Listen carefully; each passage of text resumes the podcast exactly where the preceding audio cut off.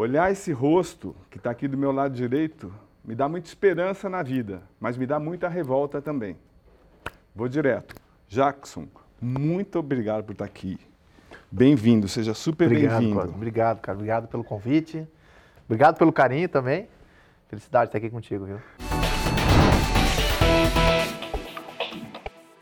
A revolta vem, faz seis anos do acidente da Chapecoense, a situação financeira ainda não está resolvida e eu quero já entrar direto nesse assunto, Jackson. Explica, por favor, o que, que acontece, por que tanta falta de consideração da companhia de seguros, seja de quem for, por que isso até agora? Na verdade, são sete anos, vai fazer agora em novembro, sete, né? você tem razão. E olhando lá de trás até agora, muitas coisas aconteceram em relação à, à vida, mas muitas coisas ainda não se resolveram. E você tocou num assunto, né, nesse primeiro assunto, que é um assunto muito importante. É um assunto delicado, mas é um assunto que precisa ser resolvido. A gente está com um escritório dos Estados Unidos, né, que é, que é especialista em acidentes aéreos, né, mas infelizmente ainda as coisas não se resolveram, né, e, e vai correr ainda mais, né, porque poderia ter sido resolvido. Primeiro de tudo, tudo que aconteceu poderia ter sido evitado. Sim, né? a gente vai chegar lá. Mas então, aí... mas eu queria, por favor, Jacques, explica bem didático, como fosse para criança de 10 anos, como é que um avião cai, as pessoas morrem, as, uh, os parentes entram, na, entram para cobrar uhum. o seguro que está feito, escrito, aí vai parar nos Estados Unidos, vai para Londres. Uhum. Explica, por favor. Olha, Cosme, a gente, as informações que a gente tem assim, mais, mais detalhadas são essas que a, a cobrança é, pelas, é com as resseguradoras, né? Porque se você pegar detalhado o que aconteceu, ah, onde a gente caiu, o seguro não cobria, o seguro estava atrasado. Qual é a sua visão disso? Qual é a sua visão? Ah, é um absurdo, né, cara? Não, é um mas então, mas o, o, é o que, visão, que é... Então... É uma visão assim que você, poxa, você vê as coisas, é uma coisa que parece que não há de acreditar, é, um, é, é uma situação que parece que é uma mentira. Então, porque o país parou uhum. quando o avião, infelizmente, caiu, e aí, bom, as pessoas vão ser ressarcidas. Então, mas explica, do seu lado, por, por exemplo, o, o que, que acontece? Em, termo, em, termo, em termos meu, de, de, seguro, sim. primeiro, por favor. Do meu lado, eu não recebi nada. Né? Eu, né, Neto, Alan Roxo, sobre a gente não recebeu nada. A gente está tocando a nossa vida e eu sou um cara assim que eu só ganho se eu produzo. Né? Eu não tenho, não sou CLT, não tenho nada de carteira assinada, então lá atrás você recebeu um seguro obrigatório da Lei Pelé, que era um seguro é, é, que, foi, que foi pago ali, mas coisas assim que não nada, nada do que a grande maioria acha que os sobreviventes ganham milhões, milhões. Não, você não tem nada, nada disso. Está na justiça, são sete anos. E a gente, pelo que a gente vê, as informações, infelizmente vai se estender ainda mais. Então, mas eu, desculpa insistir, mas explica como aconteceu e como é que chegou esse impasse. Cara, na verdade, assim, ó, é, é, é era era para ter sido cobrado, né, do, do da, da, seguradora, do, do, primeiro da Lamia, né? A Lamia estava quebrada. Foi cobrado. Foi cobrado, daí e aí a Lamia estava quebrada. quebrada, os aviões não eram deles, então foi para as resseguradoras, e aí os detalhes assim eu não consigo te contar, porque eu também te confesso Sim. assim que eu sei o grosso do grosso ali, né? São mais os advogados. Mas o que a gente sabe é que, infelizmente, aí começa o que eu te falei, onde a gente caiu, é, o seguro não cobria, estava atrasado, as apólices, enfim, aquela coisa toda. Então é uma coisa assim que tu não consegue acreditar. Como assim? Quem é que, quem é que liberou o plano de voo? Sabe? Quem é que liberou toda essa situação? Então, cara, é uma, é uma, aí tu começa a botar na ponta do lápis, como a gente fala, é difícil de acreditar. Então, mas é o, o, que mais me deixa revoltado é que vocês não têm respaldo, né? Não. Cadê o respaldo governamental? Cadê? Não. Cadê a CBF? Cadê? Cadê, é, cadê o Sindicato dos Jogadores? Cadê? É, infelizmente a gente não, não, não, não tem, fomos recorrer para esse escritório mesmo porque é, é, uma coisa assim que se fosse feito só pelo Brasil aqui, é, estaria muito mais atrasado, pode ter certeza disso, né? Então, a gente está nas, na, nas, nas mãos desse nosso escritório aí, com os advogados que nos representam aqui, junto com os advogados lá de fora, e que a gente do nosso lado, que foi mais afetado, enfim, a gente torce, né? A gente torce, a gente quer que se resolva logo, mas infelizmente, só que o, o se resolver logo, o torcer é, não é de braços cruzados, é trabalhando, fazendo as coisas, porque a gente precisa é, colocar o pão de cada dia dentro de casa. E sobreviver. Né? E sobreviver, é isso aí. Então, é, é um assunto muito delicado, onde tem muitas pessoas, muitas famílias, né? que estão necessitando muito de tudo isso, toda essa resposta, né? Porque você é uma pessoa muito justa, acompanha, acompanha várias entrevistas suas, você sempre lembra do massagista, lembra dos funcionários. Então, essas famílias claro, estão expostas total, há sete e, anos. E, e, são famílias assim que, que necessitam muito. Não que, que nós não precisamos, mas Sim. que os seus, seus maridos, seus esposos, seus filhos, seus pais, enfim, é, traziam um pão de cada dia, recebiam um salário que não é um salário de jogador, é um salário que essas famílias dependiam muito disso, né? E elas dependem muito de uma resposta, de uma situação, de uma indenização correta, né? E justa, né? Sim. Então, realmente isso é, é, é, é constrangedor e o que, que a gente vai dizer? A gente precisa que se resolva o mais rápido possível, mas a gente vai falando, vai conversando. Quanto tempo? Sete anos. Caramba, sete anos. Pra gente parece que foi ontem. Mas são sete Sim. anos, só que parece que foi antes, porque muita coisa aconteceu né, em, em, relação a tudo isso. Né? Então, você que acompanha só 15 minutos, tem preguiça de acompanhar a entrevista, você vai dançar, você vai perder umas coisas muito interessantes. Deixar bem claro, é, essa primeira parte da entrevista vai ser sobre acidente, depois eu quero falar sobre a pessoa iluminada que você é. Com, como é que foi o voo, como é que foi para você, como é que tudo, você, você o, a, a campanha da Chapecoense era sensacional. Você fez, vocês fizeram uma campanha assim impressionante, conseguiram montar um time excelente em todos os sentidos, dirigentes, tinha um clima sensacional. O Brasil inteiro estava apaixonado uhum. pela Chapecoense. Aí vocês chegaram para a final. Como é que foi a história do voo? Como é que, desde o início, já que, por favor, já contou algumas vezes, mas é importante. Cosme, cara, é, a gente fez um jogo aqui em São Paulo no domingo contra o Palmeiras. Lembro. Né? E aí o Palmeiras até foi campeão, né, pela pontuação na, nessa vitória da, contra a Chapecoense. E aí, aí, no final do jogo, a gente fez um trabalho físico no campo ali.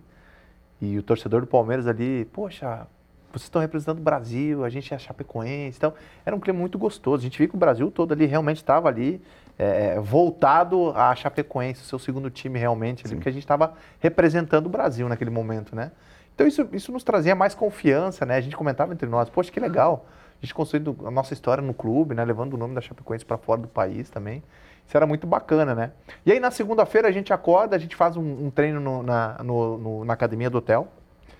E, e, aí, enfim, toma banho ali, a galera você se arruma ali, almoça e vai direto para o aeroporto.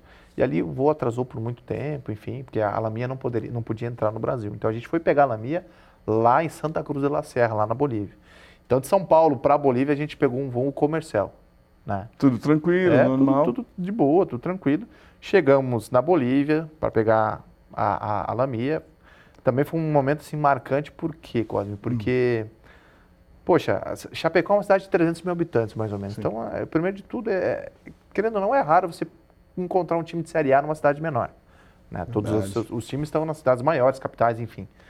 Então, cara, quando a gente chega para pegar o, o, voo da Lamia, o avião plotado com o símbolo da Chapecoense, a gente entra dentro do avião, os bancos plotados, a gente, poxa, que legal isso, sabe? Isso era novo para nós. Cara, fretar um voo, algo nesse sentido, já era uma coisa assim, cara, poxa, que legal, né, cara? Então, então, é, era deixa, tudo muito mágico só, isso aí. Só para deixar claro, isso é envelopado, tudo isso, plotado, como envelopado. Um, é, um, um, avião da Leila que era da, isso, da Chapecoense. É, exatamente, tu, tu, tu, tu, deu um exemplo muito legal, assim, sabe? Então, é, cara, a gente entra, voa, tava, tá fazendo uma viagem super tranquila, super de boa, assim. A gente já tinha voado com eles para um jogo contra o Júnior de Barranquilhas na Colômbia também. Não percebeu nada no avião? Não, nesse, nesse, primeiro voo ali foi um voo muito cansativo, né? É, tanto que a gente desce em Corumbá, né? E foi e a gente teve que dormir em Corumbá, na verdade, porque o aeroporto não tinha iluminação, enfim, refletores, não dava para viajar à noite. Então a gente dorme em Corumbá para viajar no outro dia. Então foi uma viagem muito cansativa, onde a gente chega em Barranquilha na véspera do jogo à noite então a gente chega e vai direto para o estádio fazer o reconhecimento ali, fazer só um, um treininho assim, para reconhecer o gramado. E no outro dia já era o jogo, tanto que nesse jogo a gente perde, né? E a gente rever, vai, vai, reverter em casa. Mas o avião em si? O avião em si, cara, era. Não, normal, assim. Normal. Normal, normal, normal. E nunca passaria pela nossa cabeça, né, quase uma situação dessa. Nunca, cara. Tanto que a gente, essa viagem longa que a gente teve para a primeira para a Colômbia, é, em Barranquilla, a gente, a gente almoçou, o, o, piloto almoçou junto com a gente. Miguel é, Quiroga. É, eu, não, eu não recordo muito bem se era dois filhos, se era um, mas os filhos deles almoçaram. O filho então, dele almoçou com a gente, entende? Então, o piloto então, era um cara, não se perca assim, pelo nome, Miguel Quiroga. É, é Miguel Quiroga, né? Miguel é. Quiroga. Então era um cara que estava ali com a gente, ali, né, misturando, misturado com, com, com nós ali, e, e, e, a gente conheceu o, o filho, não lembro se a esposa estava junto, mas enfim. Então aquela imagem marcou pelo cansaço, pela logística, ficou uma bagunça, enfim. E aí a gente voa de novo na final, né, que foi esse voo que a gente vai para Bolívia, pega a Lamia, tava fazendo um voo super de boa, tranquilo. E aí, do nada, os motores se desligam, as luzes se apagam, fica um silêncio. Do nada? Do nada, do nada. Você estava fazendo o que quando apagou? Você estava conversando com quem? Como é que estava? O Alan estava do meu lado. Tava eu, o Alan Ruxo, o Alan estava de fone. Vocês estavam em que lugar? Bem perto da... Tá, a gente estava no meio, no meio do, do avião rente asa. Perto da asa. É, exatamente. Tava eu, o Alan, o Neto na frente, assim, no banco, tá, nas poltronas da frente. Eu não recordo quem estava do lado do Neto, né, mas tinha um colega nosso do lado do Neto também. Então eu lembro assim, cara, que os motores se desligam e as luzes se apagam e fica um silêncio. E aí você só escuta o barulho do vento, sabe? E foi muito rápido, assim, cara. Então, o, o que, o, que, o que deu pra. Eu, particularmente, que eu fiz, eu rezei ali, pedi a Deus que nos livrasse o pior, porque mas você já, voa toda semana. Mas já deu tempo de rezar? Você pensou. É, cara, que. Você é, sentiu caindo? Você sentiu. Ele, ele, não, ele não cai, tipo Sim. assim, ele vai perdendo altitude até que ele bate e aí, né? Cara, tu tá numa situação onde tu voa toda semana. Se desliga os motores, as luzes, eu falei, cara, ferrou. Alguma coisa de errado tá acontecendo. E aí tu não tem como levantar e sair. Então, por isso da, da, do, do, desespero da reza, né, né? Então ali eu eu ouvia todo mundo percebeu, muitas todo pessoas mundo todo rezando, mundo. muitas pessoas rezando. E ninguém da tripulação falou nada pra gente. Ninguém falou nada. Então acho que no momento da queda ali de, de chegar perto do solo de alguma coisa, começou a tocar uma sirene lá na frente. Ah. E aí o pessoal começou a se desesperar, alguém fala alguma coisa que está acontecendo. E aí na hora da queda eu já não lembro de mais nada, né? Eu acredito que o nosso cérebro ele acaba se, se desligando e até com, falando com outras pessoas que sofreram algum tipo de acidente, né? Acho que é até um bloqueio do nosso cérebro, né? Então eu lembro disso. Então, assim, até o momento do, do, dos motores se desligarem, era um voo normal. Era um voo super de boa. Né? Então tinha muitas pessoas dormindo também, enfim. Tanto que onde a gente cai, Cosme, se enxerga o aeroporto, a pista do aeroporto. É, então, é, tipo assim, era, é, era, acho que era 4 quilômetros. Para dar mais revolta ainda. É, Agora, então, quando, quando, além da queda uhum. do avião em si, você ainda rolou por 700 metros? É isso? Ele bate lá em cima. No, no morro? Uma parte, lá em cima é, no morro. No morro, ele bate no morro, uma parte. E, e, a, e a Chama parte... Cerro Gordo lá? Cerro Gordo, Desculpa, Cerro Gordo, sim. é. Então, o Alan Ruschel, o Rafael Renzel, o Tumiri e a Ximena ficaram lá na parte de cima. E aí o neto a gente cai lá para baixo, junto com as coisas. Aí, é. Vocês rolam por 700 é, metros? É, mais ou menos isso. Mas com, junto com, com, tudo, com um pedaço é. do, do, tudo, do, avião? Não, tudo. tudo. Eu, eu, sou encontrado dentro da fuselagem do avião, né? E o neto é encontrado embaixo da, do, do, dos destroços do avião também, né? Então a gente rola lá para baixo, né? E aí, cara, o, o, o, demora três horas e meia para me resgatarem, né? Eu fui o penúltimo a ser resgatado. E o Neto depois, acho que seis horas, uma coisa assim. Cinco a seis horas, né? Então a galera que estava lá em cima foi resgatada mais, mais rápido, talvez até pelo acesso Sim. lá em cima, né? Que foi chegando, né?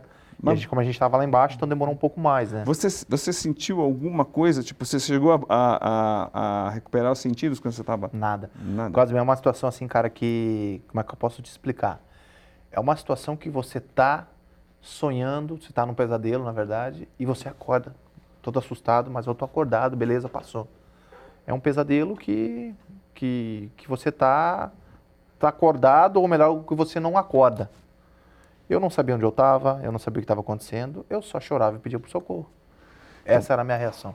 Foram 13 fraturas? 13 fraturas 13 no meu corpo. Fraturas. É. A, a, a, desculpa perguntar, Sim. mas a, sua perna enroscou no quê? O que os médicos acham pelas lesões é que minhas duas pernas foram para o banco da frente e deu chicote no meu, na minha cervical, porque a, as três fraturas mais graves foram nas duas pernas e no, na cervical. A mais grave foi a cervical, que eu tenho um parafuso entre a C1 e a C2, estava a 3 centímetros da medula. Esse, aqui, esse tornozelo esquerdo aqui eu tive uma fratura exposta, né, grande, sim, enfim. E a perna praticamente estava toda amassada, estava perdida a perna, não, eu não, não, não, não decepou a perna ali, mas não tinha o que fazer, estava toda amassada e perdida, cortada, enfim. Então o que os médicos acham pelas lesões é que minhas duas pernas foram para frente, da, do, da poltrona da frente, e deu chicote para eu me desnucar, que foi né, a fratura que eu tive ali. E aí as outras fraturas eu tive no rosto, na cabeça, enfim, no corpo, no, nas costelas. mas foram, foram fraturas que não precisou de cirurgia, né? Tive um corte de 46 pontos na cabeça, enfim. E aí você já foi direto para o hospital, não é? É, eu não. É, aí o que, que, acontece? Onde a gente caiu, a, a, o primeiro vilarejo é La União, que dá uma hora e pouco lá, né? E para subir lá em cima, só subia 4x4, não subia ambulância, porque é estrada de chão, de terra, né? Então, em 2017, a gente, quando a gente voltou para lá, na final da Recopa, a gente subiu de 4x4 também. Então a gente viu como uhum. era difícil, né? O acesso, enfim, para subir até lá em cima. Então, a primeiro, a primeira, os primeiros socorros eram num posto de gasolina, eles estavam montando as tendas né, dos primeiros socorros. E ali eu passo reto, direto. Como eu já tinha praticamente perdido a perna, e estava esse buraco no meu tornozelo. Então, teoricamente, é, é, é, era, era mais delicado ali, né? Então, eu já passo reto e já vou direto para o Hospital São Francisco, que é onde eu, eu fiquei e depois que os meninos vieram, né? Porque o, o Neto, o Alan e o Renzel, eles foram para um outro hospital menor ali para depois ir para São Francisco. Eu já fui direto lá, justamente pela, pela perda ali, enfim, pelas fraturas mais, mais expostas ali, enfim. Quando é que você teve consciência do que aconteceu no hospital? Sim. Ó, nós, nós, a gente se acidentou na segunda-feira, eu acordo do coma de sexta para sábado. De sexta para sábado, quando eu acordo do coma, quando eu abro meus olhos, a imagem mais vezes que eu, que eu sempre falo é meu pai, minha mãe e minha esposa do meu lado ali, sabe? E aí logo segui dentro do psicólogo do hospital e conta que nosso avião tinha caído, eu tinha perdido minha perna, tinha perdido praticamente todos os meus amigos e eu não ia poder mais jogar futebol. Não, parabéns para esse psicólogo seu pai quis matar é, ele. Ele quis né? matar ele, né? Porque... Não, isso não é. Não, isso não, tudo de uma vez, quem é, é que. Quem, como é que você suportou isso? Tu sabe que isso até é um, é um assunto assim que, que, que até pode despertar até a curiosidade das pessoas. Depois desse relato, depois do que aconteceu em relação ao psicólogo, eu conversei com, algum, com algumas pessoas, alguns profissionais da área, e eles falaram que pode ser desta maneira, tipo já na lata, como pode ser aos poucos. O neto recebeu aos poucos essa, essa, essa notícia, né? Então eu recebi daquela maneira. Então, mas o psicólogo nem te conhecia, não sabia qual não. seria a tua reação. Qual foi a tua reação? O que, que você sentiu? Cara, no, aí eu, eu, a minha primeira frase é que eu preferia minha vida do que minha perna, mas na minha cabeça, Cosme, não tinha noção nenhuma, cara, do que estava acontecendo realmente. Sabe? Então, com o passar do tempo ali que eu fui, eu, eu fui perguntando algumas coisas para os médicos, eles, eles iam me respondendo, mas eu me resguardei. Tu me dá uma notícia desta Exato. proporção, cara, a minha, a minha reação foi essa. Eu me resguardei e fiquei com aquilo na cabeça, pensativo. Tanto que, quando ele fala que eu perco a minha perna, eu achava que eu tinha perdido só o pé, porque lá na Colômbia eu não conseguia me ver. Eu fui ver o nível de amputação aqui em São Paulo, quando eu fui fazer a cirurgia do cervical. Então, que eu fui olhar realmente ali, que eu falei, opa, aqui, sabe? Me deu um pouco de susto ali, porque na minha cabeça eu achava que eu tinha perdido só o pé, claro que não mudaria nada, mas na minha cabeça estava isso, né? Então, cara, eu segurei. Eu segurei muito. E meus, meus familiares, minha esposa, meus pais, eles me respeitaram muito em relação a assim, eles não tocavam no assunto. Porque eles já me conhecem, já sabem que eu sou um cara. E, claro que eu nunca tinha passado por isso, né? Um trauma assim. Mas eu sempre, eu, eu sempre acabo me resguardando em algumas situações, né? E quando eu me resguardo nessa situação, eles me respeitam. E os médicos também. Então, passo os dias, eu começo a, a criar as coisas na minha cabeça ali. E aí eu ia perguntando algumas coisas. Aí eles iam me respondendo o que eu perguntava. Então foi. E aí, como eu fui o último dos sobreviventes a dar alta, eu fiquei 56 dias hospitalizado, então eu realmente fui ter esse, esse contato com as pessoas de fora depois de quase dois meses. Né? Então eu, tipo, televisão, rede social, Você a gente se privou, cara. Nem via. Se privou, se privou. Sim. E eu te falo, cara, foi assim, fez toda a diferença na recuperação. Foi muito importante isso. Porque não, não deu tempo de ver alguma coisa, alguma bobagem, né? tu sabe como é que é sim, quando tem um sim, negócio. Ah, é, vaza alguma coisa, enfim. E, e às vezes notícias é, que não são verdadeiras. É, Mas eu, o que me interessa muito é a sua, a sua psicologia. O que, que você sente? Porque, assim, vocês, por ser jornalista, sempre eu procuro descobrir o responsável das coisas. Uhum. Quando você estava no hospital ainda, sem contato com as uhum. pessoas, não passou na tua cabeça quem autorizou aquele voo, o que, que deu errado Cara, ou não? Você não, não ficou Sabe revoltado? por que, que não? Por quê? Porque, cara, eu tive 13. Eu estava muito confuso. Eu estava muito confuso, eu estava muito perdido, eu não sabia o que estava acontecendo, eu não sabia como seria, né? Como eu, como eu estava realmente, né? Então, como eu quase fui a óbito no hospital, porque eu peguei uma infecção generalizada. Ah, não sabia, é mesmo? Me entubaram novamente, mandaram os meus familiares pro hotel, porque como a gente caiu no meio do barro, acabaram me entubando e eu peguei essa infecção. Então, se dentro de 24 horas eu não respondesse bem aos medicamentos, teria que fazer outra cirurgia de amputação do meu, do meu, do meu coto. Então, esses 15 dias na Colômbia foram muito intensos, né? Que assim, não, eu te confesso que não passava assim coisas mais a fundo na minha cabeça em relação a, a responsáveis. Era mais por sobreviver. Era isso aí. Instinto cara. de sobrevivência. Era, era o instinto de sobreviver, o instinto e o medo de morrer. Eu tive muito medo de morrer. Tanto que os 56 dias hospitalizado, a última semana de hospital, eu, eu tinha medo de morrer. Eu não corria esse risco, mas na última semana, mas eu tinha muito medo. Então esse era o meu maior medo. Poxa, estou correndo risco aí, toda hora eu perguntava para os médicos. Os médicos, não, te acalma, tá tudo bem, tá tudo certo. Então, tu, tu entende que é, que é uma situação assim que teu psicológico está muito abalado. Não, pra, e aí a tua cabeça tá mil. Tá mil, tá mil. Só que ao mesmo tempo, cara, tu, eu, eu procurava focar assim, cara, eu tô aqui, eu tô com, com todas essas fraturas, mas eu tô vivo. Então, eu, eu tô com os meus familiares, meu pai, minha mãe, minha esposa estão aqui. Eu tô com os médicos brasileiros também, que eu conheço. Então, eu preciso, a gente precisa trabalhar juntos. Eu sempre falava assim, vamos trabalhar juntos, todo mundo pensando positivo, ajudando, que as coisas vão acontecer. E realmente aconteceram. Por quê? Porque todo mundo estava remando para o mesmo lado, sabe? Então, isso foi muito importante. É, é a, a, a, acompanhamento psicológico eu tive nos 56 dias, foi muito importante também. Porque eu tive várias quedas ali de, de, de né? Não é de, ó, várias oscilações, enfim.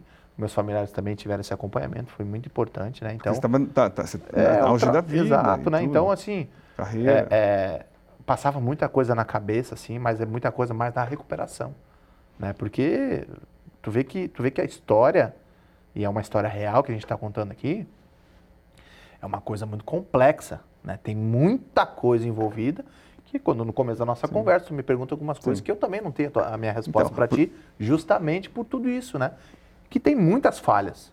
Não, um absurdo, porque a gente está é, é, tá tratando que... também do maior acidente Exato. de uma equipe é, esportiva do mundo. Do mundo. É, mundial, exatamente. Então, e, é mundial. E, quando é que você teve consciência? Quando é que você soube que uhum. os seus companheiros morreram? Quando você soube o que aconteceu? Uhum. Quando é que foi o dia? O que, o que, como é que foi? Porque é bom para as sim, pessoas sim. terem noção do que você passou. Quando eu saio da Colômbia ali, que eu venho para o Brasil, né, que eu, que eu vou fazer a cirurgia na, da minha cervical aqui em São Paulo, porque você, custa, você corria começo... o risco, desculpa, mas você corria o risco de ficar com, com, o pescoço travado. Sim, travado, porque se eu faço a cirurgia lá na Colômbia, eu faria por trás com os equipamentos que tinham lá, né? Aí eu perco esse movimento de rotação pro resto da vida. Então, a preocupação dos médicos para vir para o Brasil era gigantesca, né? E eu não tinha essa noção. Porque a fratura mais grave que eu tenho é a fratura que eu menos sinto dores. Eu senti umas ferroadas. Eu estava com o colar, os médicos chegavam preocupados e eu viajava, eu não conseguia entender. Cara, eu, tipo, não, eu não perguntava assim a fundo para eles, mas eu não, eu não conseguia entender essa preocupação deles. Aí, com o passar do tempo, é lógico que depois eu fui entender tamanha gravidade que foi toda essa, essa, essa fratura, né? E da, da importância de vir para o Brasil para fazer essa cirurgia. Então, eu sou o último a dar alta e o primeiro a vir para cá. Né? Claro que eu não tive contato com ninguém, né? Com pessoas de fora dos hospitais, enfim, quando eu venho para cá. Mas ali na minha cabeça já estava bem, bem desenhado o que, que tinha acontecido, né? E aí, quando eu estou em Chapecó, que a Chapecoense joga contra o Palmeiras, que foi aquele primeiro jogo, que eu ainda estava hospitalizado, que eu, que eu vou, que eu vou para a Arena Condá de ambulância com os médicos, eu estava internado. Aí sim, ali eu vejo, poxa, que loucura é isso. Porque daí eu chego na arena, de cadeira de rodas, eu entro no estádio, aí a emoção vem, choro, saudade, um misto, uma loucura na minha cabeça entra dentro do campo da arena, todo mundo cantando o nosso nome, falando o meu nome, enfim, erguendo a taça ali. Eu falei, caramba, o que, que é isso, sabe? Que é aí que realmente a ficha caiu. Que daí eu tenho esse contato com as pessoas de fora. Por quê? Porque a gente não recebia visita também. Ah, então, as visitas que eram bem íntimas, famílias ou amigos bem, familiares ou amigos bem próximos, já estavam orientados a não falar do acidente. Porque se você fosse o cara que fosse lá atrás me visitar, eu não ia chegar para ti e falar sobre o acidente. Ah, então, mas ninguém falou, você só soube das, das mortes, tudo que aconteceu no estádio? Não, não, não. Não, não. não. Aí quando ali, eu venho para o Brasil, emoção, é, quando eu venho para o Brasil, dos 15 dias que eu fico na Colômbia, quando eu venho para o Brasil, ali eu já sei, né, que Quem que te contou como foi? Então ali eu fui perguntando algumas coisas. O fulano, o fulano faleceu, faleceu. O ciclano faleceu, faleceu. E aí isso foi, foi com, com um dos médicos. Eu perguntei do Danilo, do Cadu Gaúcho, que era um, que era um diretor, que era um, do Tiaguinho, e perguntei do Caio, desses quatro. E eles falaram, não, faleceu, faleceu. E aí eu perguntei, morreu quase todo mundo, né? E ele, sim, só sobreviveu você, Neto, Alan, Rafael Renzo, que eu não conhecia, e os dois tripulantes. E, Mas ali, ali ele, então, ele me dá essa resposta sim. por causa da minha pergunta. Então, e tua reação sozinho? Ah, aí, ali, sim. eu realmente chorei. É, teve vários momentos assim, é, quando que eu, que eu chorava, né? Que eu ficava muito reflexivo, pensativo. Né? Muitas horas sem falar nada, olhando pro teto. Aí eu fazia, é, é que assim, era um entra e sai toda hora, porque é, é, fisioterapia, é remédio, aquela coisa. E sabe que é uma coisa assim que eu, quando, quando eu te falo do medo de morrer, na UTI tem os equipamentos, é que ficou apitando. Pi, pi, hum. pi. E eu todo tempo chamava o meu pai, ou minha esposa, minha mãe, para chamar a enfermeira para ver se estava tudo certo com, com os barulhinhos. Sim. Então era uma preocupação assim, cara. Só que era uma coisa assim muito. Como é que eu posso dizer?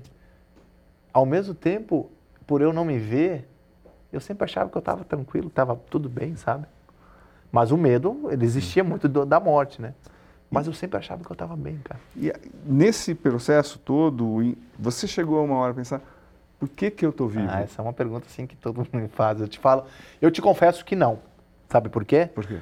Porque senão eu vou, eu vou surtar, eu vou pirar.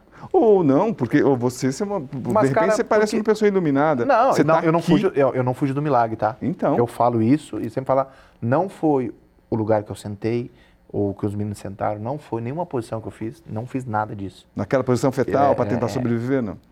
Eu não fugi do milagre. É lógico que o milagre aconteceu com a gente, eu queria que acontecesse com todos. Mas a gente está falando de propósito, de história, é uma coisa muito maior, vai Mas muito além. Mas o que, que você acha, você? Ah, cara, eu acho que não era a minha hora ali, sabe? Não, não é que eu, que, que eu estou dizendo que era a hora dos meus amigos, é muito sobre o propósito, sobre o, o... Mas a tua missão, o que, que você está fazendo ah, aqui minha agora? missão, cara, sem sombra de dúvidas, é ajudar as pessoas através do meu testemunho. Da... Hoje eu sou palestrante, né? Sim, então, eu sou um cara assim que. É, eu, eu, eu, primeiro de tudo, eu estou muito feliz com o que eu estou fazendo, com a minha reconstrução. Então, eu sou palestrante, em, para, em paralelo a isso, eu tenho um projeto na música pro corporativo, que é que eu sou apaixonado pela música. E também sou digital influencer, então eu uso minha imagem, enfim. Sim. Né? Não, é, não. É, então. Cara, de, deixa de roubar a metade final da entrevista. Vamos terminar isso. Porque, ó, eu tenho um monte. Isso é, inclusive, o maior orgulho de você, dessa coisa de você brigar para as pessoas terem prótese, que esse uhum. país aqui é um, é um, absurdo. Depois a gente vai, uhum. vai detalhar isso. Mas então, só terminar essa história do acidente. Uhum. Aí você se deu conta de que tudo aconteceu. Aí você estava tá, lá com os dirigentes. Qual a conclusão que você faz? Porque hoje, fazendo uma análise bem tranquila, são tem, tem é, 20 equipes na Série A, 20 equipes na Série B, equipe Série D, Série C, voos frequentes, uhum. pelo menos, eu estava fazendo as contas, dá uma, uma equipe da Série A, pelo menos 34 a 42 voos por ano. Então, quem é que acompanha esses aviões? Uhum. Quem é que quem é que quem é que escolhe? Quem que fiscaliza? É, como é que não? Como é que você vê essa situação? É uma situação onde, onde eu sou um dos atingidos numa imprudência, né? De quem? Onde... De quem? Aí que tá. Aí que tá. Será que eu te chamo para pegar a Lamia, então. é, é, a Comebol fazia alguma situação para os clubes caírem para pegar a Lamia ou alguém das, das federações, enfim, falou da Comebol porque a gente está na Sul-Americana e a gente sabe qual como é que tua, é. Qual a tua certeza, do fundo do seu coração? Cara, eu acho que eu acho que era meio que direcionado para a gente pegar a Lamia, né? Que era mais barato. É, mais barato. A Argentina coisa. usou com o Messi. Então, poder, a Argentina chegou aqui com autonomia de 10, 15 minutos. Tu entende? Então, eu... assim, ó, o homem, ele, ele, ele vai, ele acha que ele é o poderoso. Ele faz uma coisa errada, ele acha que está certo. Vai lá, não, deu certo, vou de novo. E uma hora vai dar. Então, então a, a gente foi meio que cobaia de uma situação. Então. De uma, de uma imprudência gigantesca, aonde volto a dizer, poderia ter sido evitado.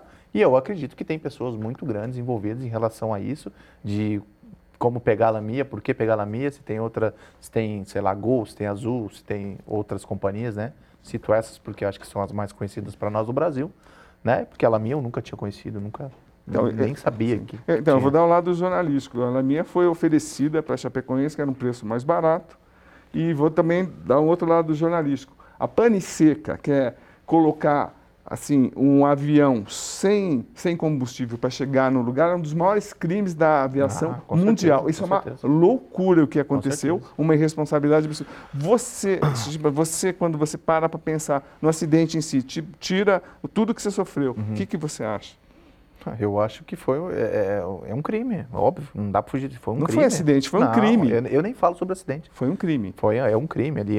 Acidentes, é acidentes é uma coisa, é uma, uma situação que não foi um, uma, uma, situação que ah, aconteceu um acidente, uma fatalidade. Não, ali foi um crime. Eu tive acesso, estava pesquisando sobre as seguradoras. Como é que elas chamam o que aconteceu?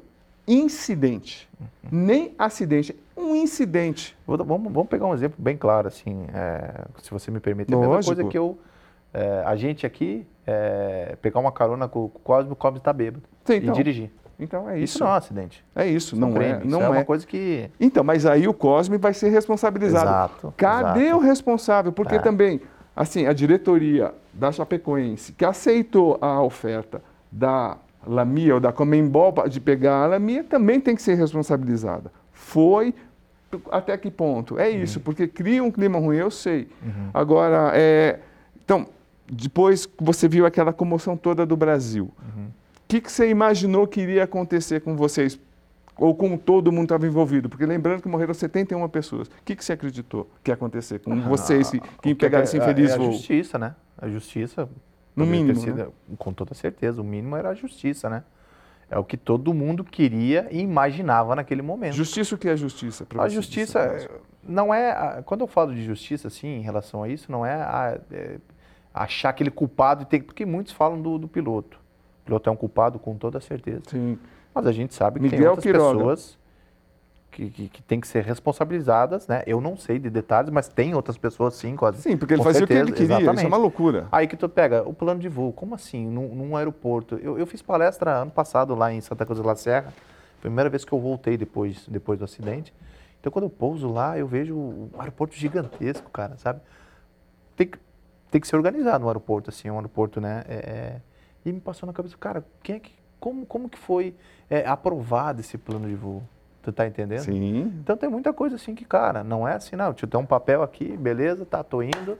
A gente se vê na Colômbia, ou enfim, sabe? Sim. Então uma coisa assim que, cara, aí aprova o plano de voo. Como assim aprova o plano de voo sem ter uma parada para um abastecimento, que era, acho que era em Letícia? Sim, iria ter. E aí?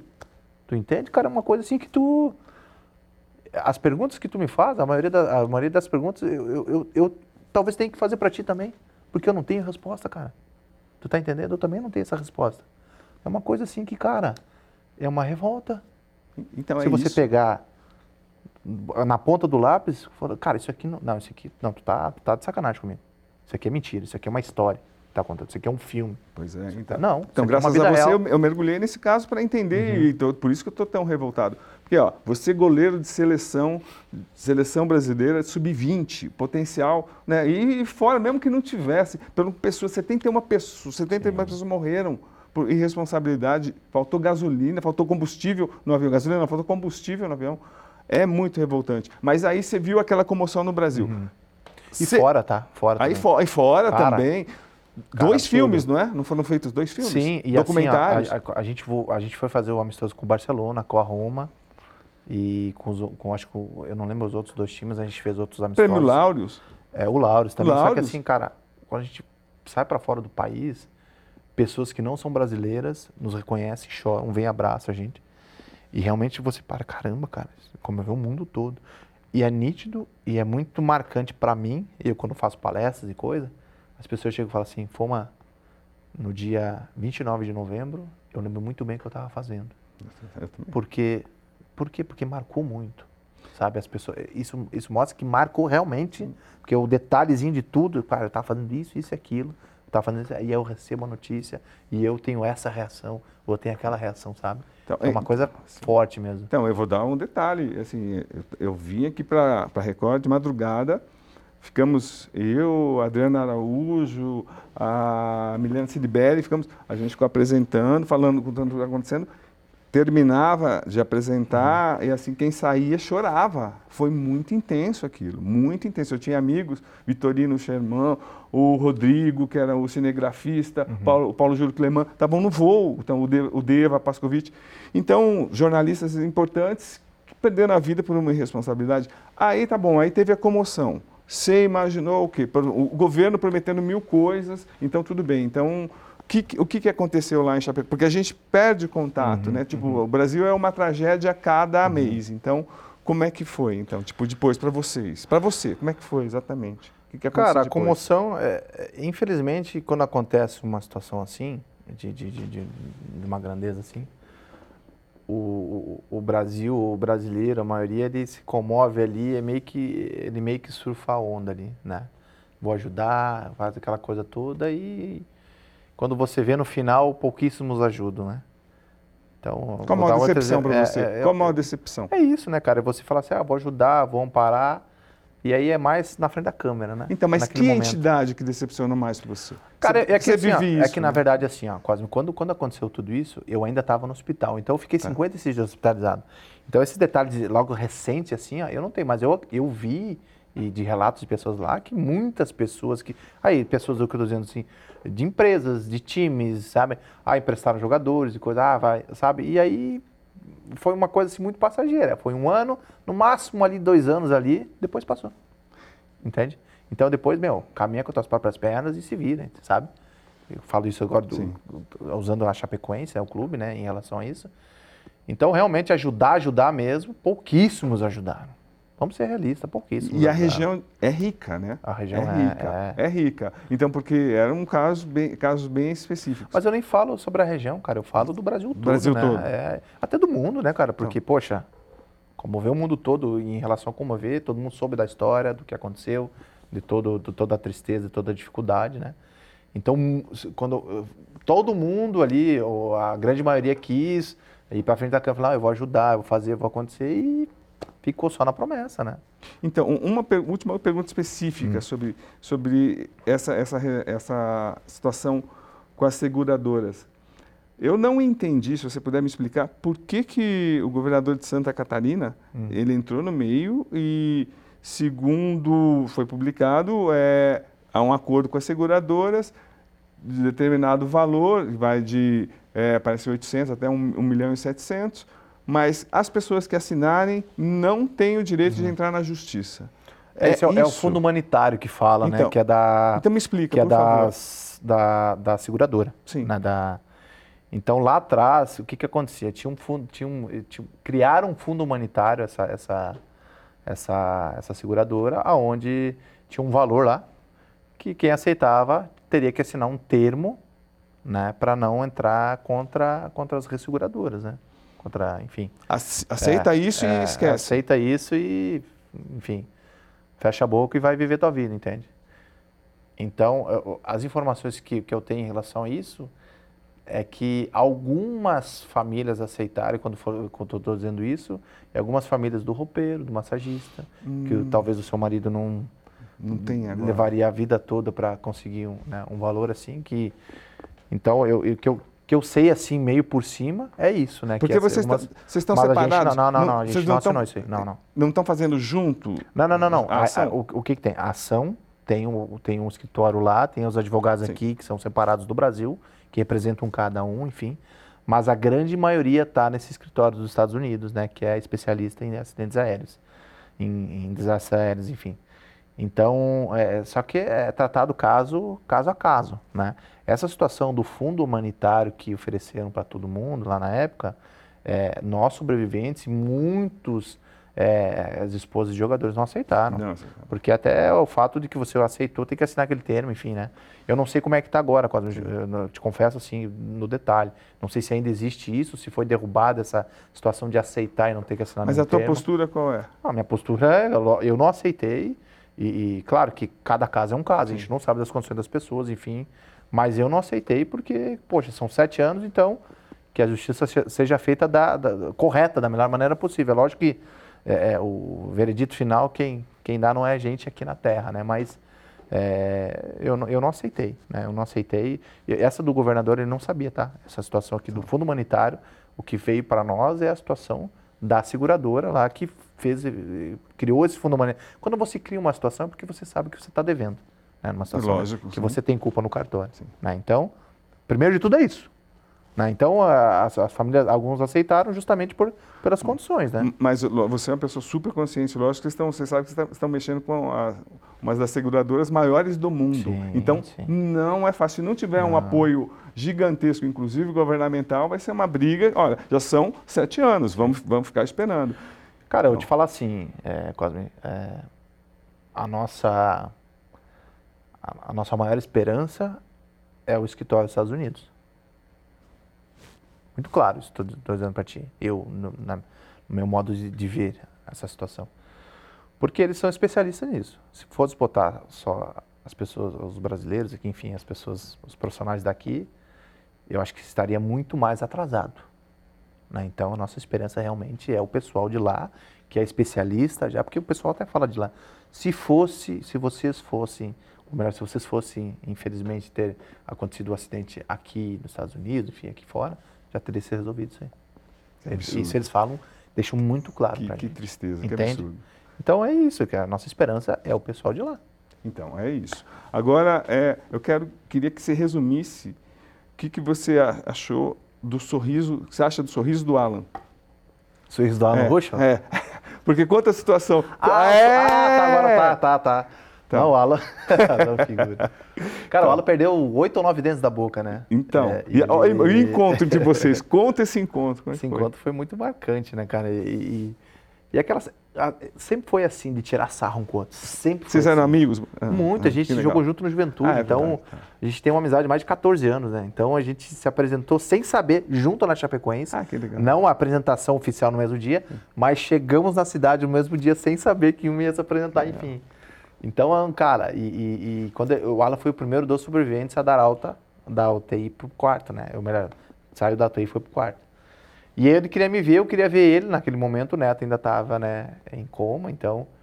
E aí esse encontro foi um encontro muito engraçado, assim, porque ele chega até mim de máscara, né? Onde? Vocês estavam onde? Eu estava na UTI, né? No, e ele chega de cadeira de rodas, como ele tinha, teve nove parafusos na coluna ali, então ele a informação que eu tinha é que ele não jogaria mais bola, né? que não voltaria mais a andar. Né? Essa era a primeira informação, até por a gravidade de toda essa lesão dele. Né? E hoje o Alan joga, enfim. Sim. Então é um cara. E, então isso estava muito claro na minha cabeça. Né? E aí o interessante disso, assim, o, é que a Marina, a esposa do Alan, falava, né? Às vezes quando o Alan tinha uma recaída, ela usava eu como exemplo. Pô, o Fuma tá lá, perdeu a perna e tá feliz da vida. E assim meus familiares também usavam o Alan como exemplo da. Vai né? então, você. Cara, eu, eu, parece que eu tô vendo ele entrar assim, sabe? E aí ele entra e olha de cadeira mim, de rodas. cadeira de rodas, né? Sem a máscara, assim.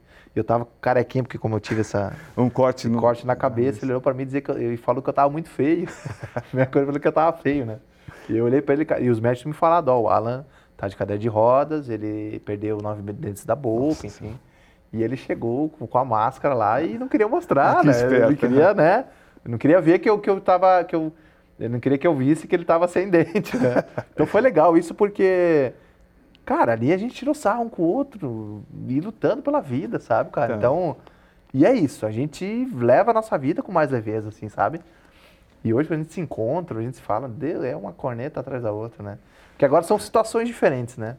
Ele jogando, eu Sim. fora aqui, fazendo outras coisas, então...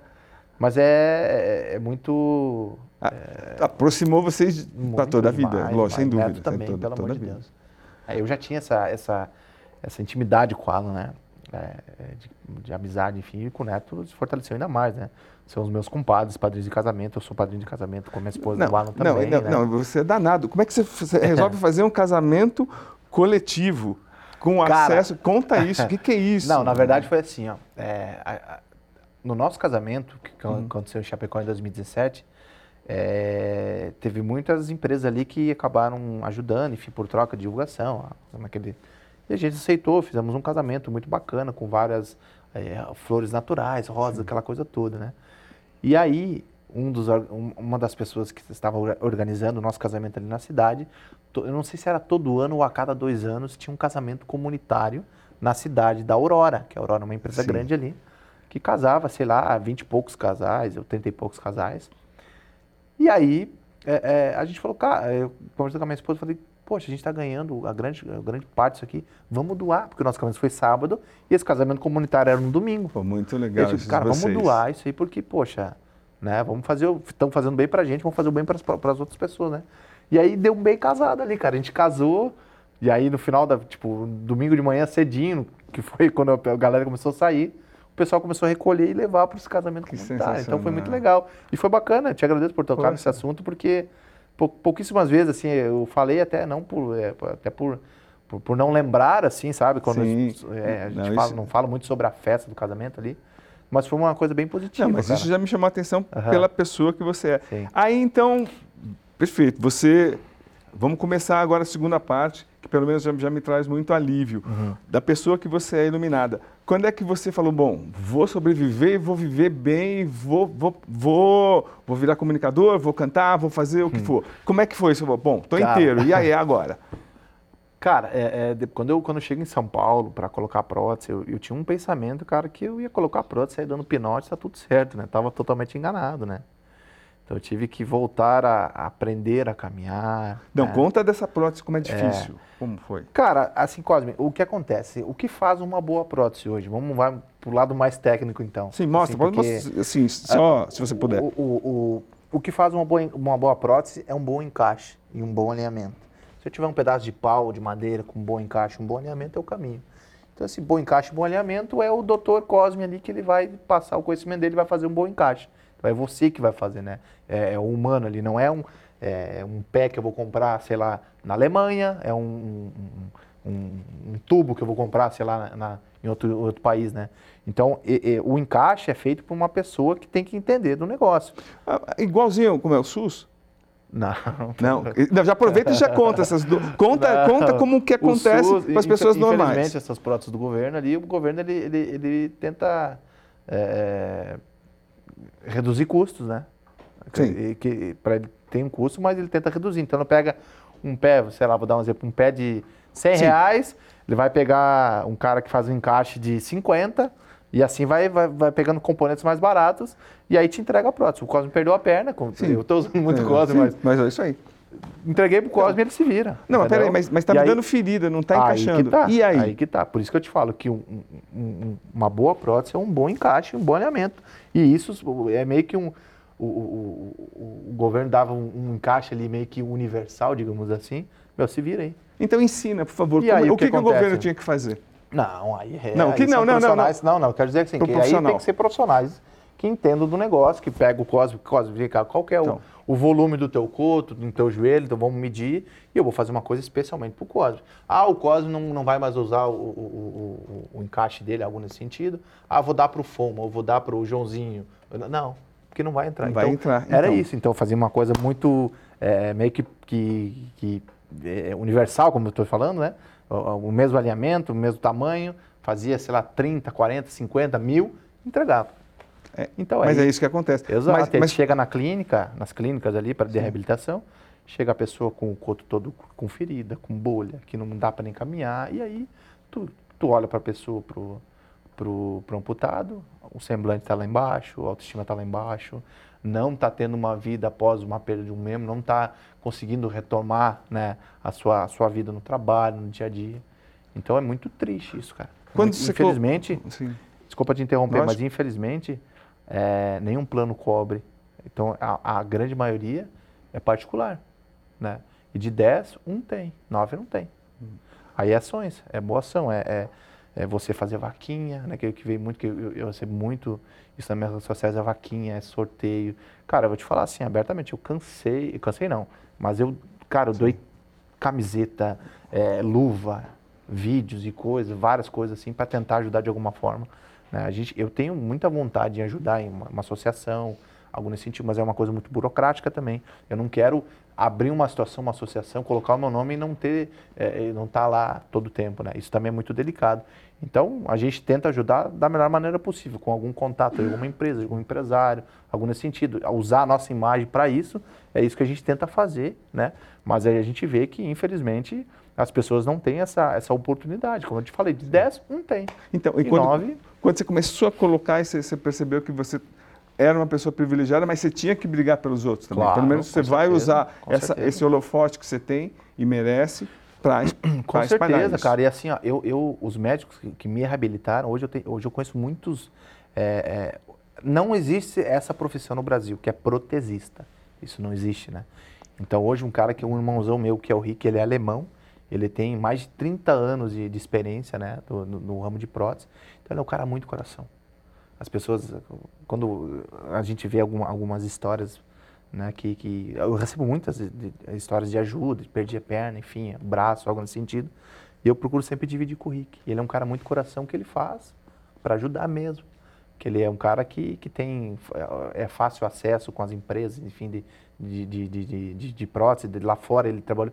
Autobock é uma marca alemã, então ele é alemão, então ele trabalhou muitos anos na Autobock. Então ele já tem um, um fácil acesso né, essas empresas ali que tem é, produtos de qualidade e, o, e, a melhor qualidade é ele, é a mão de obra dele, o conhecimento dele. Então ele faz muitas coisas com o coração, pelo amor. Então, porque você tem, você tem muito bem a noção de que uma pessoa que está assistindo a gente, ou, ou, que você participou de algum programa, enfim, que foi uma pessoa recém-amputada, toda a desilusão, a tristeza, a, a, depressão que a pessoa fica, você é um exemplo de ah, superação. Ah, sim.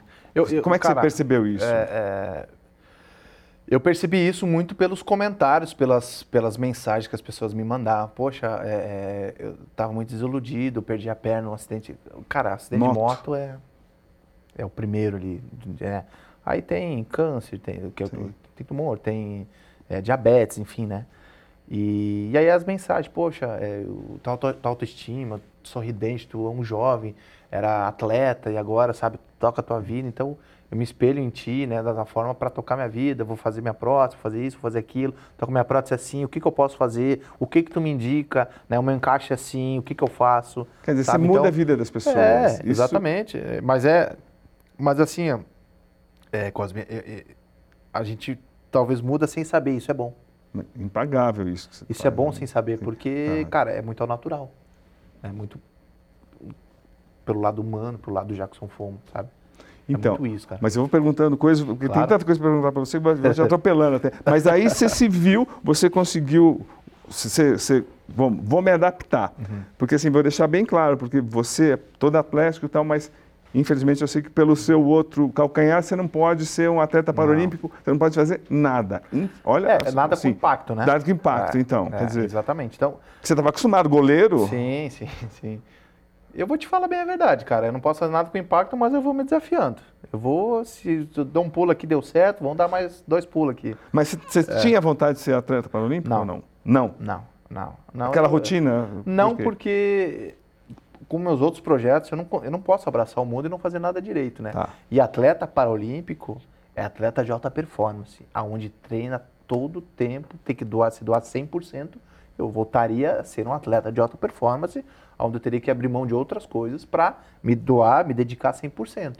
Né? Então, eu não me vejo como ex-atleta, como eu sempre falo, mas eu também não me via é, competindo, né, sendo um atleta de alta performance, Entendi. competindo em alto rendimento, Sim. porque eu conheço muitos atletas paralímpicos e eu sei como é que é, como é que é, o, o, quanto exige, né, do esforço físico, algo nesse sentido. Então, isso ficou muito claro na minha cabeça e foi bom porque é, eu visitei o Centro Paralímpico ali, então vi muitas modalidades ali. Cara, tu, tu fica bobo, cara. O que, é, o pessoal supera. O pessoal é, sim, se supera. É sensacional, mesmo. cara. Então, mas eu já entrevistei vários jogadores técnicos, enfim, na minha vida, uhum. 37 anos de carreira. Você tem uma visão, dá para ver, ampla, absurda até das coisas. É, você fez curso na CBF uhum. de gestor. gestor. Uhum. Por que essa desilusão e não quer trabalhar com futebol? Explica, por quê? Porque o, porque o futebol, os bastidores, ele é bastante sujo também. Né? Onde não conversa com o meu caráter, com a minha índole e com a minha pessoa. Então eu achava que era uma coisa, fiz o curso, não me arrependo porque aprendi muitas coisas no curso da CBF ali. Mas no dia a dia ali eu vi que não era para mim isso.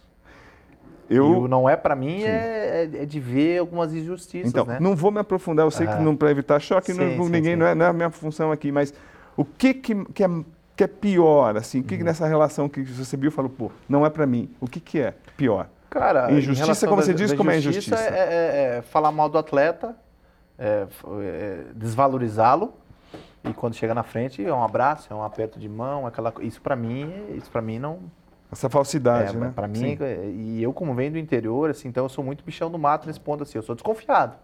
Né? E quando tu vê o negócio, não, não.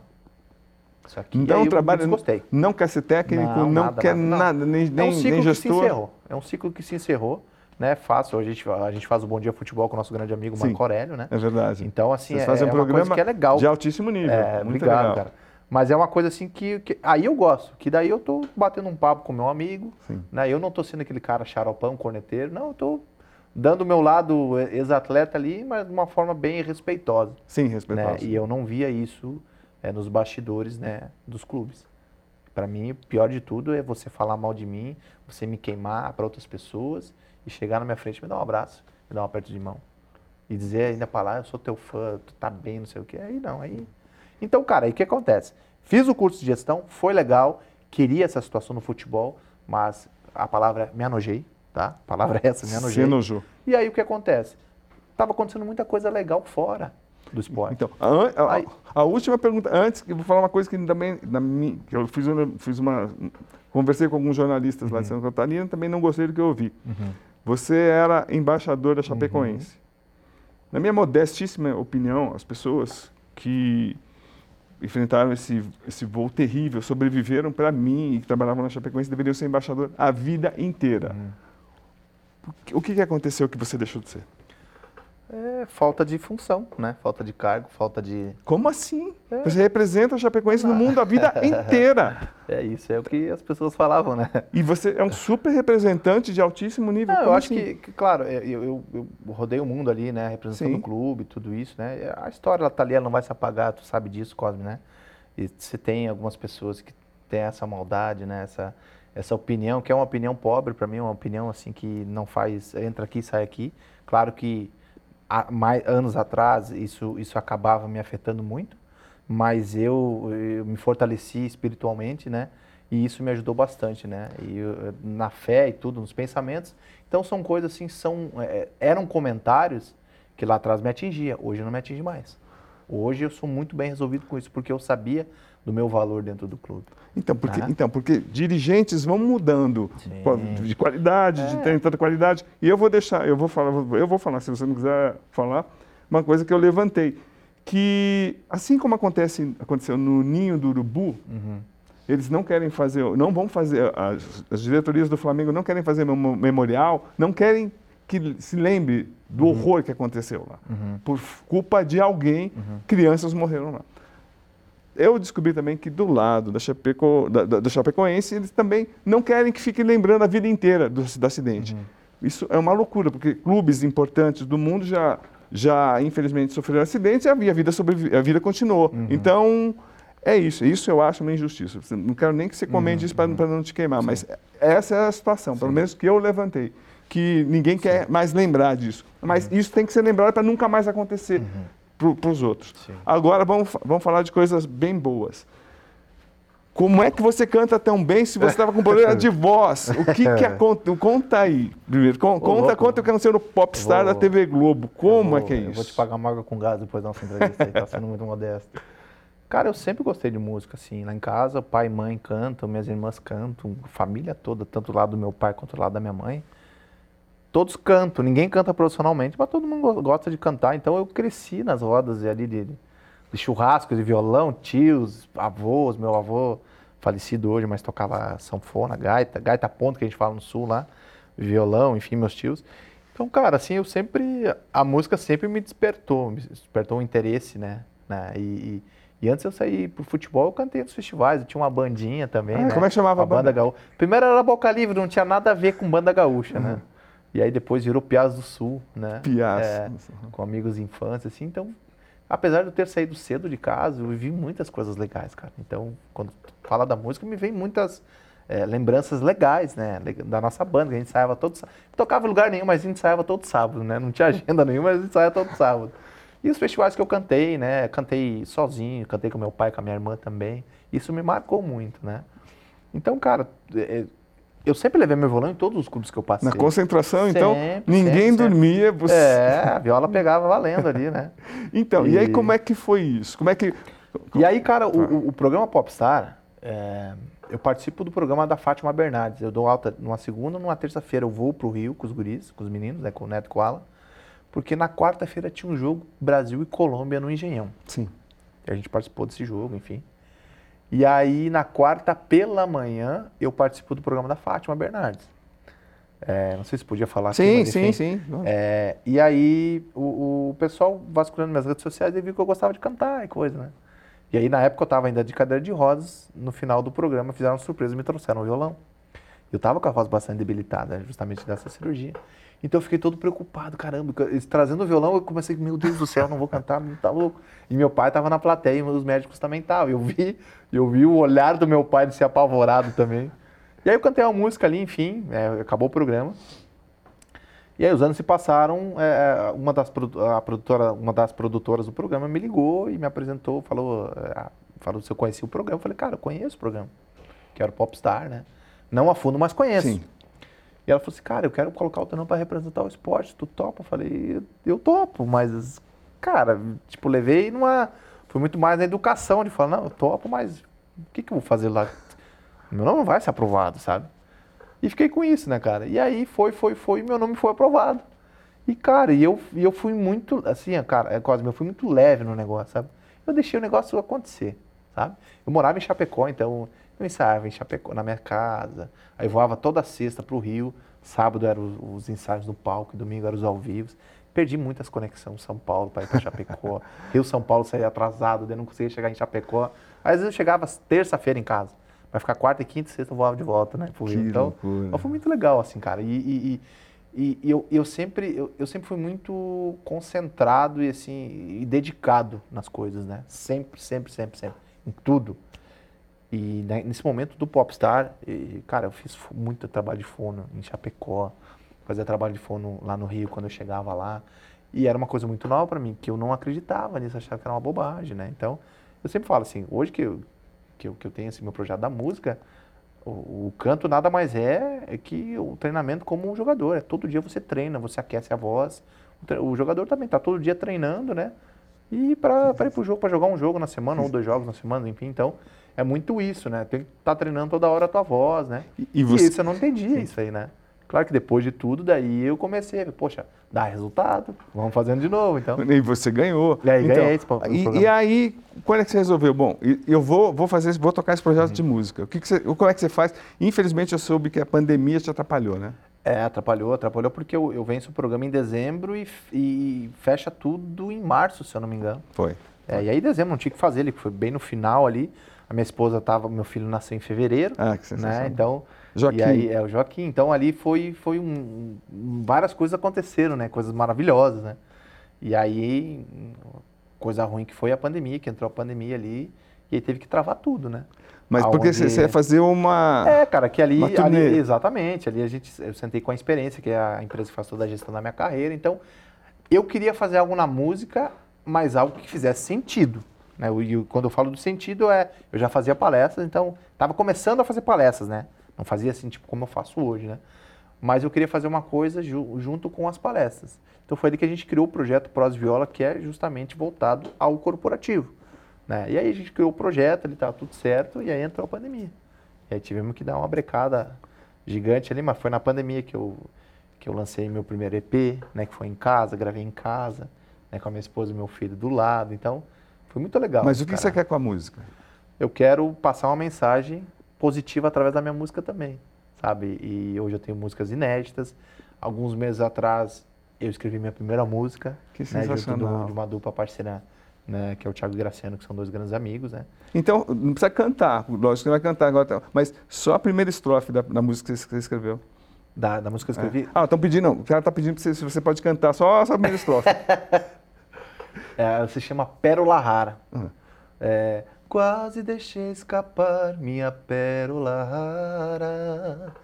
E o perdido era eu, com essa venda na cara, que não enxergava nada e nem valorizava tudo que eu tinha em casa. E o barulho do mundo me deixava sem rumo, pra que lado eu olhava Aí Nossa senhora. Bom, e, aí tem, e aí tem, no final, tem, tem, só desculpa te interromper, tem uma frase muito legal que até uso muito nas minhas palestras. Ah, é. É, como é que é? é Errou quem falou que o ditado. Quem, errou quem falou o ditado, até hoje se arrepende. Não é atrás de um grande homem, é do lado ou na frente. Nossa. Que eu uso muito essa frase quando eu falo sobre a minha esposa, né? Que ela foi meu alicerce, que ela é meu alicerce ali, né? E tem aquele ditado que diz que atrás de um grande homem é uma grande mulher, eu discordo, que é do lado ou na frente, né? Então, foi muito legal, assim, cara. Eu não lancei ainda ela, né? Mas ela tá mas... tá praticamente pronta ali. E foi bacana porque foi minha primeira, assim, eu era muito cobrado em relação a isso. Poxa, escreve. Só que é uma coisa, eh, querendo ou não, tem que ter o dom de escrever. Por isso que, ah. né, tive esse, é, é, esse é, essa ajuda dos meus amigos ali, que é o Thiago Graciano, que é uma dupla sertaneja, são compositores, já gravei música inédita deles na, na, na, na minha, né, no caso, na minhas, nas plataformas digitais, né, que é deles, mas são inéditas. Então, precisou ter pessoas ali para me ajudar nesse ponto e também conhecer um pouco, né, é, o meu gosto musical, porque não é assim, ah, vamos escrever uma Sim. música e tu, vamos sentar ali, vamos escrever, e agora vamos botar a melodia, e aí, aí a gente vai ficar, e aí? Vamos fazer o que aqui, sabe? Então, é muito isso, é o não, dom. Mas, né? mas então, é que você tem, tem tanto uhum. talento que da música você vai fazer o quê? Quero vai, continuar. Vai, mas vai estar junto sempre com a palestra ou você, ou você pode virar um cantor aí e, e Cara, eu, eu, eu quero continuar gravando, é, eu quero lançar uma, duas músicas por ano, né? É, é isso, não, é, é, um, é, um, é um projeto mais é, é, é, menor, assim, né? Não é mais menor, é menor, né? Uhum. E, mas que eu quero tocar as pessoas através da minha, da minha música, né? Porque eu, eh, foi um grande sonho que eu tive, me tornar um cantor, né? Aí tem toda a história que eu sempre gostei de cantar, sempre. E aí é de geração para geração lá em casa, meu filho canta minhas músicas, sabe? Então, poxa, passa o filme na minha cabeça, falei, caramba, cara, olha que loucura, isso, que coisa boa isso, né? Que, não, então, sensacional, como você vai se reinventando. É. Agora vamos falar de uma coisa que você não gosta, palestra. Como é que você descobriu que você tinha esse talento para expor as ideias? Porque, é, segundo o tal de Fabrício, se não me engano, é, olha, você é um dos melhores palestrantes do Brasil. Explica, Ô, é, então, conta aí. Cosme, cara, eu acho que assim, é, eu... O que, que você quer passar nas suas palestras primeiro? Eu quero passar uma mensagem positiva que depois de uma dificuldade, você pode, depois de uma, de uma, de um, de uma situação de uma perda de um membro, é, é, você consegue se reinventar, você consegue fazer coisas novas, mas eu bato muito na tecla de viver o hoje, de aproveitar a família, aproveitar as coisas simples da vida, valorizar as coisas simples da vida, e eu toco muito em relação que eu tive que reaprender a caminhar, entende? E aí eu mostro tudo que realmente eu tive que reaprender a caminhar. Então é, é esse tipo de coisa que a gente faz no dia a dia, de conseguir sentar, de cruzar a perna, nesse sentido, de conseguir falar, que eu tento passar para as pessoas, né, para a gente refletir juntos, né? Então é muito isso, né, cara? Que, mas eu acho que acima de tudo é que existe uma vida após uma dificuldade, né? É, de, que todo mundo passa por dificuldade. Todo não, tem a nossa aí, vida. Não, não fala é pra, não fala para quem está passando por uma dificuldade grande na vida e acha que a melhor coisa é desistir. não, não. Quando parar, para para descansar, né? Não, não para para desistir, pelo amor de Deus, né? Eu acho que é, tudo que aconteceu comigo, tive, tive muitas incertezas, muitos medos. O medo ele faz parte da nossa vida. O, o pior, o pior momento seu? O pior momento meu foi quando eu recebo a notícia de, de, de tudo o que aconteceu, né? É, a perda dos meus amigos, a perda do, do, do, da minha perna, porque eu olho, poxa, e agora? O que vai acontecer? E agora? Como vai ser sem os meus amigos? E agora como é que vai ser o meu psicológico? Como é que vai ser o meu físico? Então tudo isso passou muito pela minha cabeça. Então a todo momento eu tive medo. E aí você descobriu que você tinha vida? Não que nesses medos ali eu deixei de viver e desistir. Muito pelo contrário eu segui em frente e fui dando um passo de cada vez e as coisas foram acontecendo. Por quê? Porque eu tive muita fé, muita vontade de viver e muita vontade também de experimentar coisas novas, oportunidades novas e saber que tinha um leque ali que eu, que eu poderia fazer outras coisas. Acho que isso é o mais importante. Então, isso eu gosto de passar na minha palestra. Né? E, e, e, e, é uma história real de uma pessoa real. Eu sempre conecto muito isso. De uma pessoa que é feito de carne, de osso, de ferro e está ali contando né, com o coração, eu choro, dou risada. Eu sou eu, cara. Né? Tem, claro que eu tenho a responsabilidade no, na fala, tudo isso. A minha palestra ela tem um início, meio e fim. Né? E para isso entrou a experiência para fazer toda a gestão, que é, entrou o Fabrício, a, a, turma toda ali. Então, por trás disso tudo, se tem uma, uma, uma, uma, uma empresa né, é muito organizada ali que, que me dá todo o suporte para eu, apesar de ser a minha história, não adianta eu chegar lá e contar muitas coisas ali, aí tu ouvir, beleza, mas tá, e, e o que, que eu posso levar disso? Então tu tem que saber conversar com a realidade da empresa, com a realidade do público. Tem que entender que são as pessoas que estão ali te assistindo, né? Então, é, você tem muito esse cuidado também. E aí, como é é feito isso? É, através de treinamentos, através de reuniões, através de fazendo as palestras, enfim. Né? Então, a gente tem é, a gente, o, curso de oratório, enfim, a gente tem a cada cinco, seis meses, né, de como se portar perante as câmeras, né, perante o público também. Então, eu estou em tudo isso, né, cara? É um, é um treinamento como de goleiro. Eu sempre uso, porque é um treinamento de goleiro a todo tempo, né? Então, porque dá pra, você transparece essa, esse amor pela vida, assim. Mas agora eu quero fazer uma pergunta que, eu acompanhando, lendo tua vida, você tem ideia o quanto teve que ser forte a sua família? Porque não é fácil. Começar por seus pais. Hum. Como é, tem um filho que passa por isso. Como é que você como é que você vê os seus pais nesse, nesse processo todo? Importantíssimos, cara. A Como gente é que... sempre foi muito unido, assim. É claro que depois disso tudo a gente se uniu. Ainda... Meus pais nunca tinham voado de avião, sabe? Então, assim, é, imagina você fazer o seu primeiro voo e indo para a Colômbia Nossa. e não sabendo como é que você vai achar o teu filho. Você vai achar teu filho vivo ou, ou é, como é que vai estar o semblante dele, vai estar tudo quebrado, tudo cortado, todo deformado, enfim. Então isso passou muito pela cabeça dos meus pais, da minha esposa. Minha esposa foi uma pessoa muito forte ali, porque não, não, é, vamos, vamos por partes. Etapas, seus pais. Seus pais chegaram é. e como é que foi? Como, então, é que é, assim, como é que é a personalidade do seu pai? Como é a personalidade da sua mãe? A minha mãe sempre foi muito positiva. E eu peguei muito isso dela, né? De, de vai dar certo, já deu certo, vamos embora. Então eu peguei muito isso da minha mãe, né? E a minha mãe a todo tempo sempre fala assim, ele está bem, ele está vivo, vamos trazer ele vivo. O meu pai também tinha esse pensamento, mas meu pai era o meu pai quando a primeira imagem que ele viu na televisão que foi do, do acidente dos destroços ali, ele ele deu uma crise de pânico nele, tiveram que levar ele para o hospital. Né? Ele começou a gritar, correr, enfim. Porque, poxa, dá o acidente, as informações, as informações eram muito desencontradas ali. Então, toda vez que eu voava, que ia para algum lugar, eu mandava uma mensagem para a Andressa e mandava uma mensagem para meus pais. Ó, tô saindo. Quando eu chegar, ou uma mensagem, tô saindo. Quando eu chegar, né, eu tô mandando a mensagem, chegamos, tá tudo bem, já ligo, né? E naquele momento eu mandei a mensagem para minha esposa, mandei a mensagem para meus pais, da ida, e não mandei da volta. Nossa. E aí começou aquele turbilhão de informação desencontrada, né? E meus pais moram num sítio, numa cidade do interior. Então, cara, é, começou a encher de gente lá na minha casa. E aí, as, a, a, a, como é cidade interior, as rádios começaram... Fake news é, também as chegou. próprias rádios, assim, né? Que é, que é mais... É, é, no interior o pessoal escuta muito rádio, né? Então o pessoal começou a dar informação, olha... Você tinha morrido. É. A minha esposa conta que as pessoas estavam dando os pêsames para ela, sabe? Nossa, então, sem. E, e, a minha mãe não, meu filho está vivo, está vivo, está vivo. E ali, que, meu pai foi se fortalecendo junto desse pensamento positivo da minha, meu pai é, é, positivo, né? Mas o meu pai, ele foi o cara que, que, que realmente mais que, que se desesperou rapidamente, assim, né?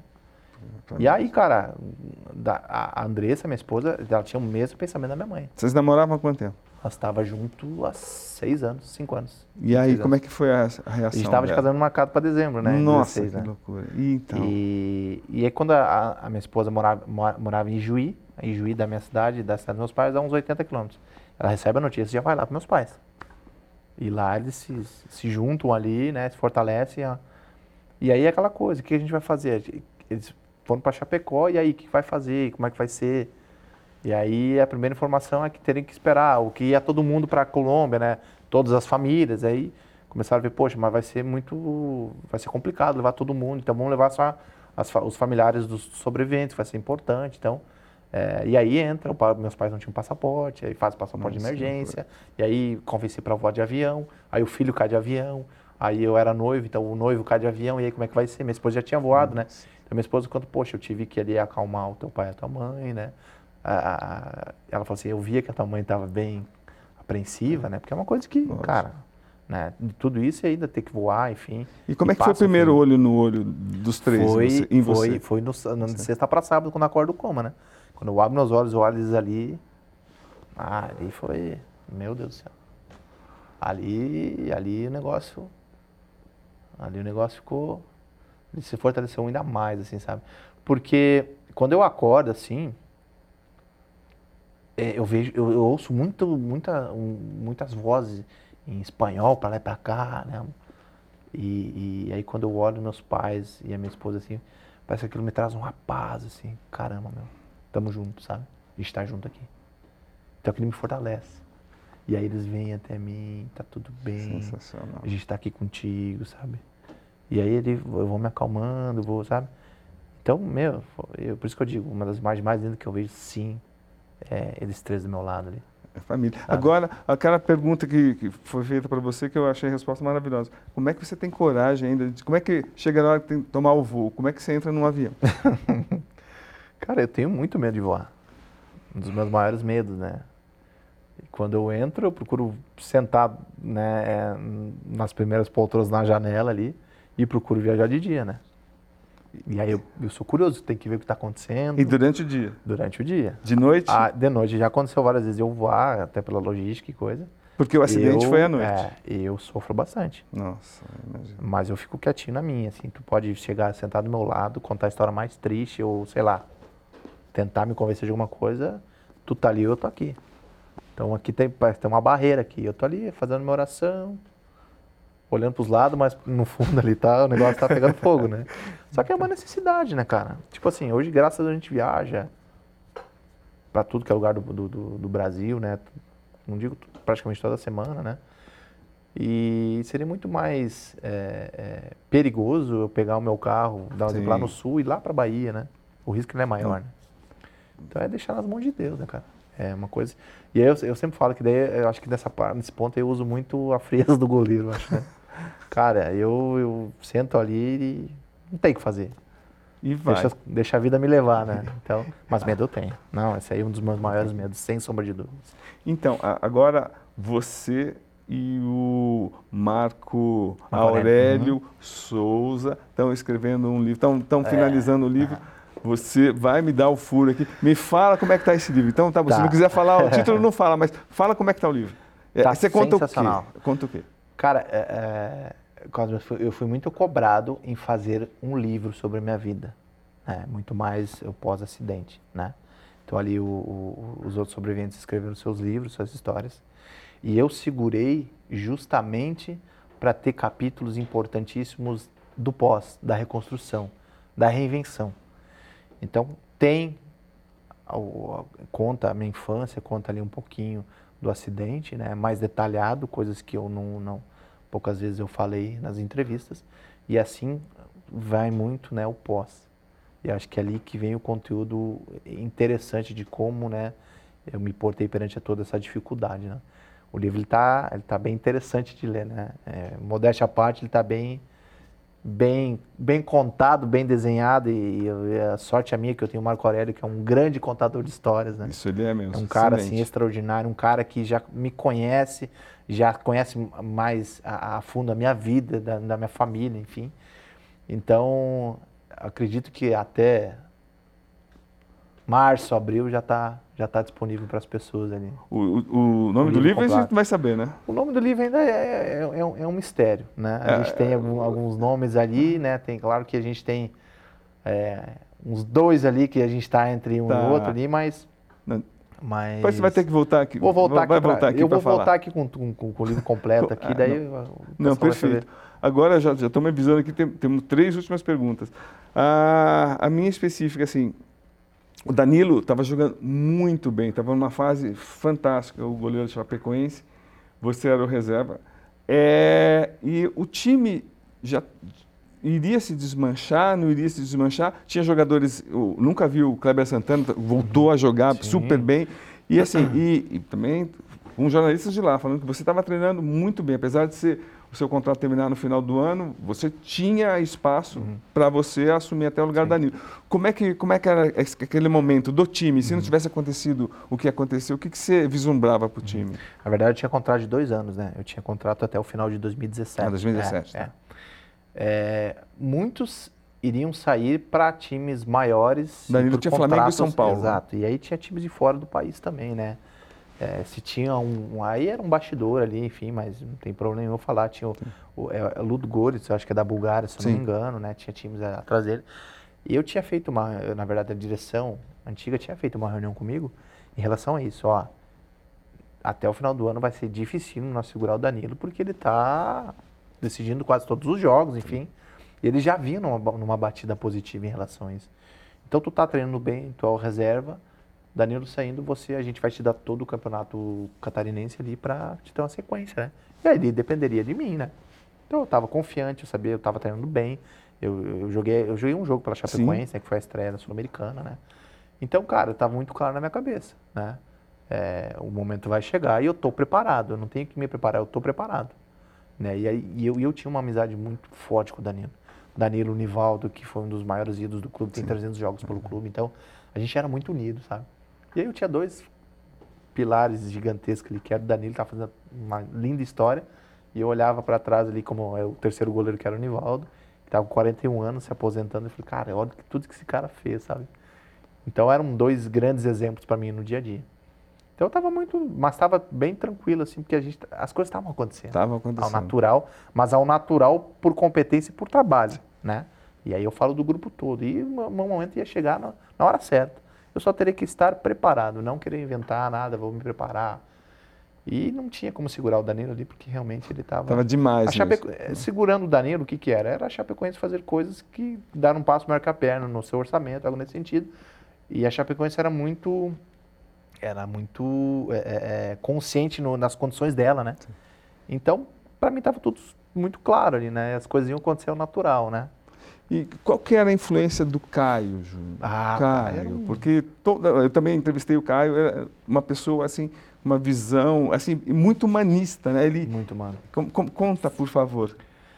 Cara, o Caio era um cara assim extraordinário, velho um, assim, um cara assim, ele era um treinador, ele era um paizão, ele conversava, é, é, é, era fácil o diálogo com ele, né? E ele tinha esse tato de saber conversar com o atleta, esse carinho também. Então era um cara que todo mundo gostava. Porque a gente sabe que tem muitos treinadores, né, que, que é difícil o acesso, que é aquela coisa toda. Hierárquica. Para te conseguir conversar com o treinador, né, é muito difícil. Muitas das vezes você conversa, conversa com o auxiliar, ou, enfim. E com o Caio era totalmente diferente. O Caio conversava com todo mundo, né? Todo mundo estava. Ele tinha o grupo na mão. Aí ah, não era à toa que, poxa, ele estava fazendo esse, esse era ele era um treinador que também a gente tem que botar ali que dificilmente a, a Chapecoense conseguiria segurar. Por quê? Porque estava muito valorizado no mercado. Né? E aí quando a gente fala a final, a gente ia vencer a final, cara. A gente ia ganhar essa Sul-Americana, porque a gente estava muito focado e, e muito é, convicto que ia dar certo. Né? Então, porque todo mundo estava trabalhando para um só objetivo, por um só objetivo, que é a, a conquista da Sul-Americana. A gente já tinha conquistado o nosso primeiro objetivo, que era a pontuação máxima para não cair, né? E aí a gente deixou um pouquinho o brasileiro de lado, porque a gente estava sendo uma coisa inédita, né? Cara, vamos buscar isso aí. Estava emocionante, ganhando é. os jogos eliminatórios, eliminatórios. Então, eu acho que isso, pessoas certas, todas as pessoas que estavam ali eram pessoas que que eram pessoas que, que, que se doaram de corpo e alma para o clube, né? E, e, e, cresceram, né? Como profissionais ali. Então, é um cara que... E a gente que faz eventos para lá e para cá, todas as pessoas que falam do Caio, não teve, não, nesse, todos esses anos não teve uma pessoa que falou, não, ele não era legal nisso, ele não era um cara bacana, muito Me, pelo contrário. Mesmo na nossa área de jornalística, é. a gente é bem, bem chato até, mas o Caio era diferenciado mesmo. Agora, o que você vislumbra para o seu futuro? Uhum. O que, que uhum. você quer fazer, afinal de contas? Eu quero viver, cara. Eu acho que a melhor resposta, de coração mesmo, é viver. Viver por quê? Porque eu, eu, eu, eu senti na pele que eu só tenho, a gente só tem hoje para viver. Eu senti na pele que eu, é, é, é, difícil, muito difícil. Eu te falar uma coisa muito assim, de coração. É muito difícil fazer planos para o futuro. Eu sofro com isso. Eu hum. sofro com isso Por justamente pelas, pelas, pelas, é, pela, pelo, pelo que aconteceu com a minha vida, né, cara? Claro que tem coisas que eu não consigo fazer da noite por dia. Mas eu sofro muito de fazer um, alguma coisa para o futuro. Né? Ah, vou fazer uma viagem, sei lá, final do ano, ano que vem.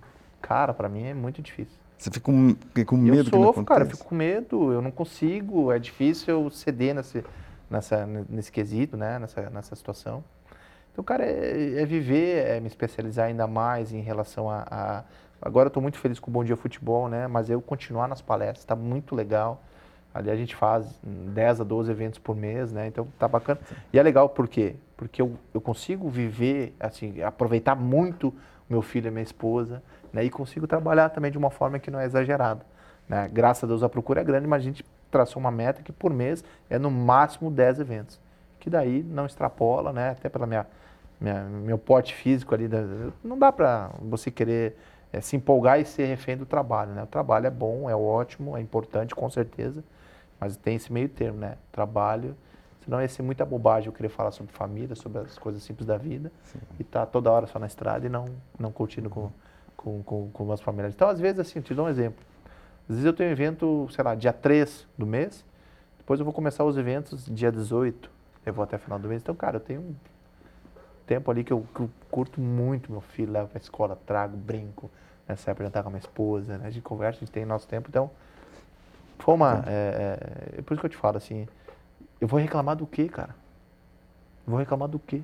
Você acha que, que teve, agradecer. Você cara. teve uma segunda chance, Com uma certeza. segunda, um renascimento? Com certeza, um renascimento né? E eu estou me lapidando ali, né? Para ser melhor do que eu era, né?